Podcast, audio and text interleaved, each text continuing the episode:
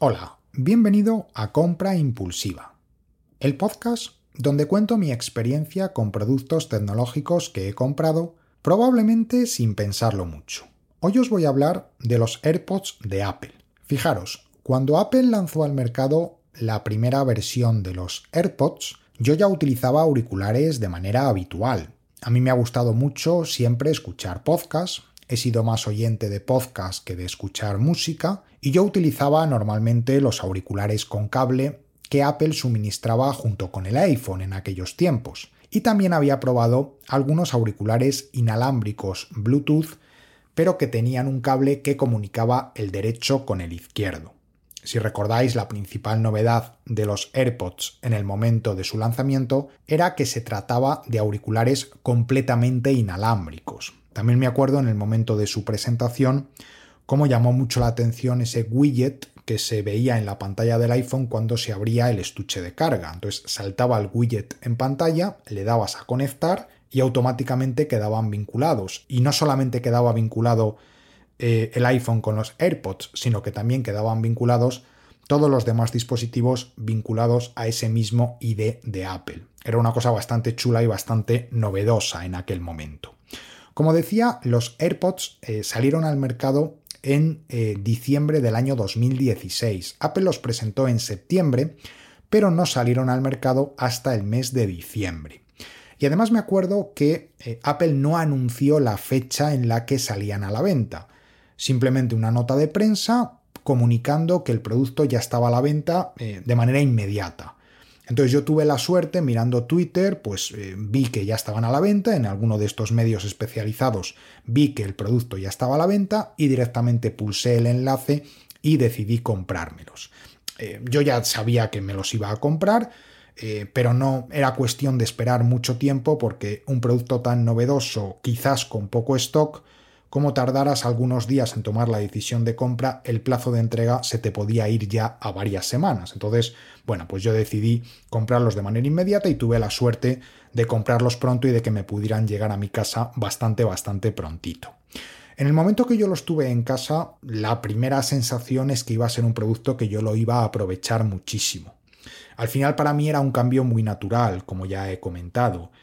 Eh, si tú utilizas de manera habitual auriculares, pues simplemente cambiar unos auriculares por otros, pues es algo bastante natural que no cambia nada tus hábitos en el día a día. Pero es que además a mí me resultaron extremadamente cómodos desde el primer momento.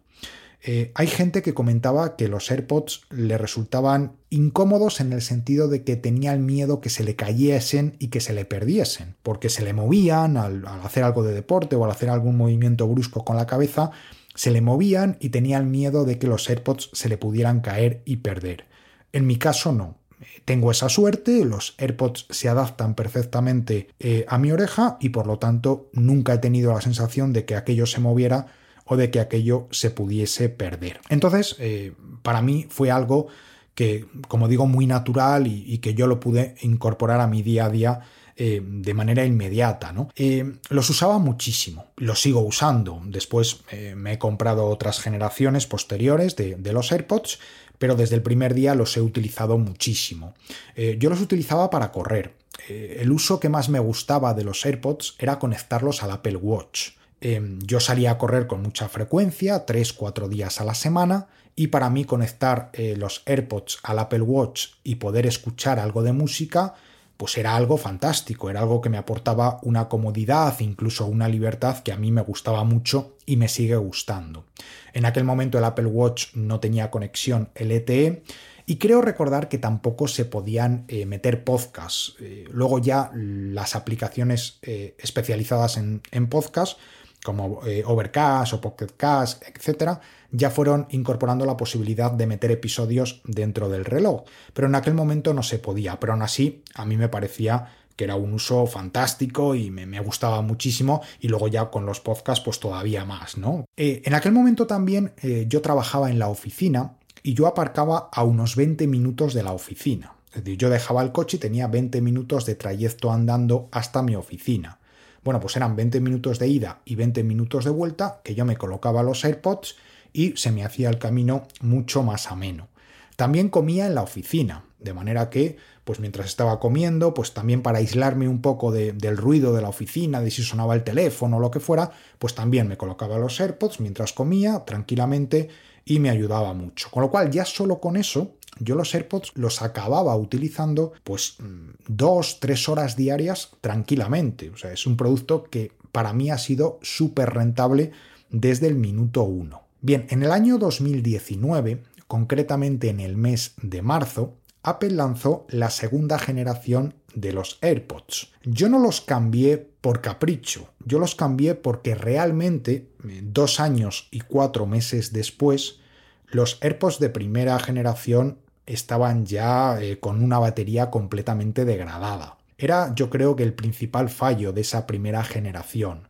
Funcionaron muy bien, pero una vez que pasaba el primer año, el primer año y medio, eh, más o menos dependiendo del caso, la batería se degradaba muchísimo. Y aun con el estuche de carga, pues ya los AirPods te empezaban a dejar tirado en según qué situaciones. Entonces, cuando salieron los de segunda generación, yo me los compré eh, sin pensármelo y los seguí usando para eh, las mismas situaciones que he comentado anteriormente. Además, los AirPods yo me los llevaba incluso de vacaciones, aunque no fuéramos a hacer deporte, aunque no fuéramos a un sitio pues donde a lo mejor pues de playa o lo que sea, yo los AirPods me los llevaba porque pues a lo mejor en la habitación del hotel, si mi mujer seguía dormida, pues yo me despertaba y para no molestarla, pues colocaba los AirPods, me ponía a escuchar un podcast y de ese modo pues pasaba un poquito el rato hasta que ya se despertaba. Al final yo me acostumbré a llevarme los AirPods prácticamente siempre. Yo me los metía en el bolsillo y digo, bueno, pues están ahí, si los necesito sé que los tengo y, me gustaba llevarlos, me gustaba utilizarlos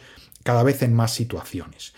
Em, en octubre del año 2019, Apple sacó al mercado los AirPods Pro estos ya tenían un diseño diferente, eran un diseño de almohadilla de estos que se introducen en el pabellón auditivo porque tenían cancelación de ruido, y yo estos en un primer momento no me los compré. Estaba muy contento con mis AirPods normales de segunda generación y a mí en ese momento no me llamaron la atención y digamos que mm, pasé de ellos, ¿no?